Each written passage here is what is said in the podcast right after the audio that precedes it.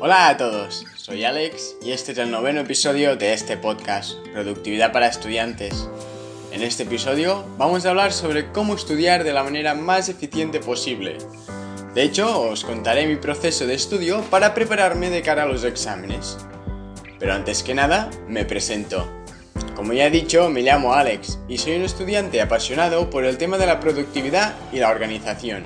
Y en definitiva, cómo ser la mejor versión de ti mismo como estudiante tanto dentro como fuera del aula. Así que en este podcast os voy a compartir todo lo que he aprendido y lo que vaya aprendiendo sobre estos temas. Este es el episodio 9 de la primera temporada, las bases de la productividad. Ahora, empecemos. Primero de todo, os voy a hacer una pequeña introducción al proceso de estudio. En este episodio te contaré cómo es mi proceso de estudio el cual uso para estudiar todos los exámenes que hago. Este proceso me permite ir al examen con total confianza y sin temer por el resultado. Para ir con esta sensación, realmente debes entender los contenidos, pero para eso está este proceso, para hacer lo más ameno y fácil posible el aprender todo lo que debes aprender. Para ello, he desarrollado este proceso a lo largo de mis años como estudiante, y poco a poco lo he ido perfeccionando.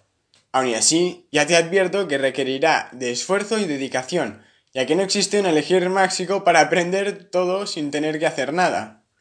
También debes tener en cuenta que debes quedarte con la esencia del proceso, y no tanto con las especificaciones. Coge lo esencial y adáptalo a ti. Dicho esto, vamos directos al grano con el proceso de estudio.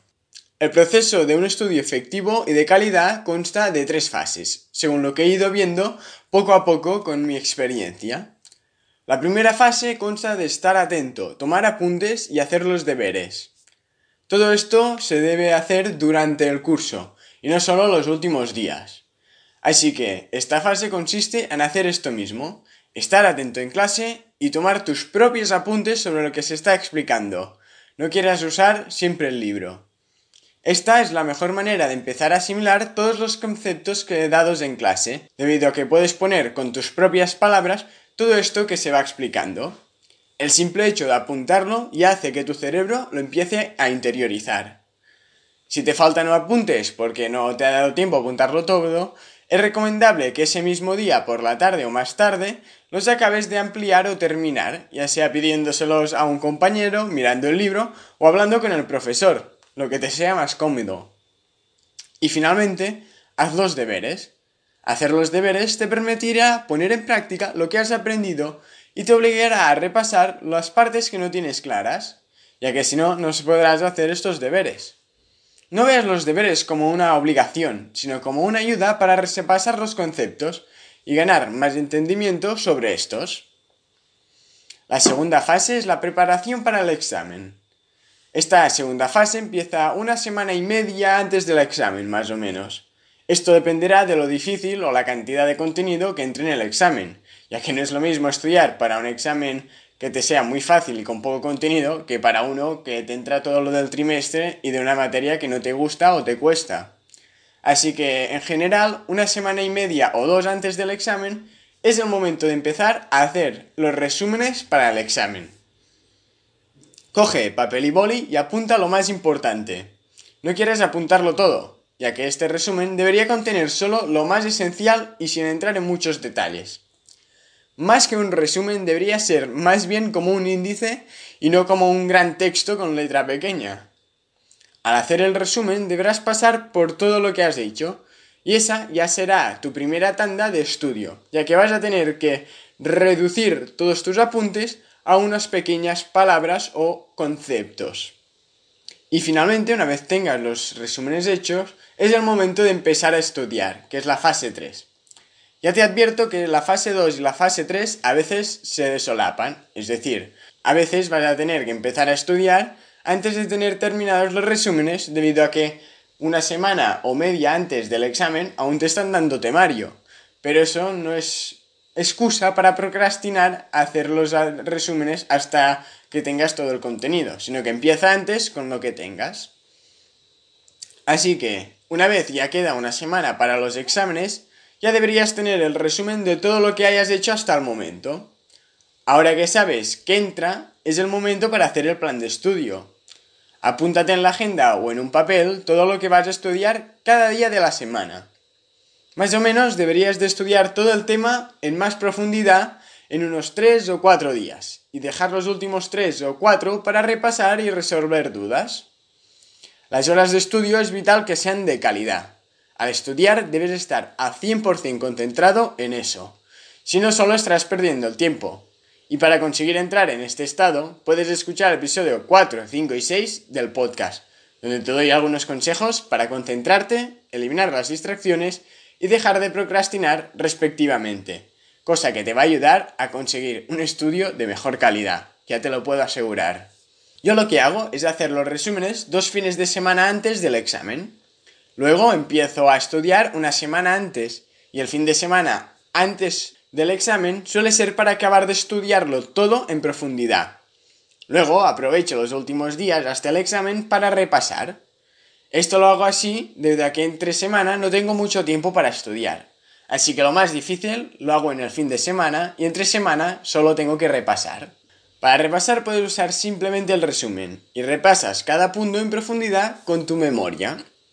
Es decir, el resumen te da el título de un acontecimiento y tú luego recuerdas de memoria todo lo que pasa en ese tema o acontecimiento.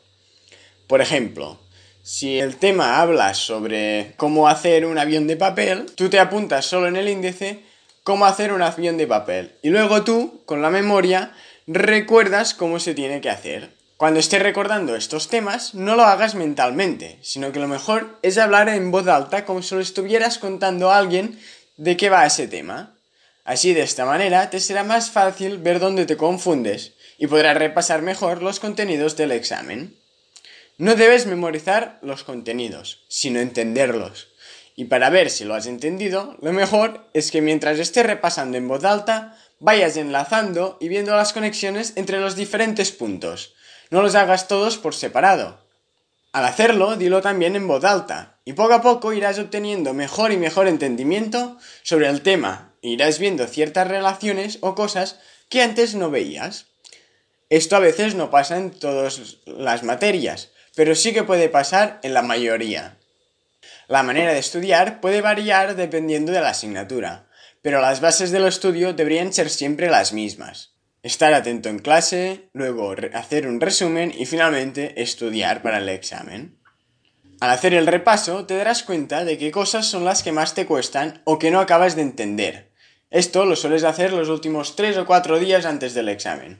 Así que aprovecha las últimas clases antes de este examen y habla con el profesor para que te lo explique. Luego vuelve a estudiar en profundidad ese tema, en general, el repaso sirve para mantener en mente todo lo que has estudiado y ver las lagunas o puntos débiles que te han quedado. Para finalizar, quiero matizar que las fechas que te he dado son orientativas y son las que yo uso en bachillerato. Aun así, cada uno es distinto. Y aunque no recomiendo que acortes el proceso de estudio a menos de una semana y media, sí que te recomiendo que hagas pruebas y a lo mejor empieces incluso antes a hacer los resúmenes y estudiar de lo que yo empiezo. Esto depende de la cantidad de temario que tengas, la dificultad de este y tus capacidades o facilidad al momento de entenderlos. Es decir, las materias que te cuesten más a lo mejor necesitarán que empieces antes este proceso para realmente aprender o entender todo lo que entra en el examen. Y las que te cuesten menos, pues a lo mejor los puedes hacer más cortos este proceso. No esperes a tener todo el temario para empezar a hacer los resúmenes y a estudiar. Empieza cuando lo necesites, por lo menos una semana y media antes, por lo general, y luego ve añadiendo los contenidos nuevos. Ahora es el momento de empezar a implementar este método, y puedes decirme qué te parece por Instagram, en arroba productividad para estudiantes, como el nombre de este podcast. Y si quieres aprender sobre las mejores técnicas y métodos de estudio, el lunes que viene subiré un episodio hablando sobre esto. Así que estate atento y nos vemos la semana que viene. Muchas gracias por haberme escuchado. Espero que este episodio te haya gustado y te haya sido de utilidad. Si es así, te agradecería enormemente que te suscribas al podcast y te animo a que compartas este episodio con un amigo o con alguien a quien le pueda interesar. Nos vemos el próximo lunes en este podcast, El Estudiante Productivo. Hasta la próxima.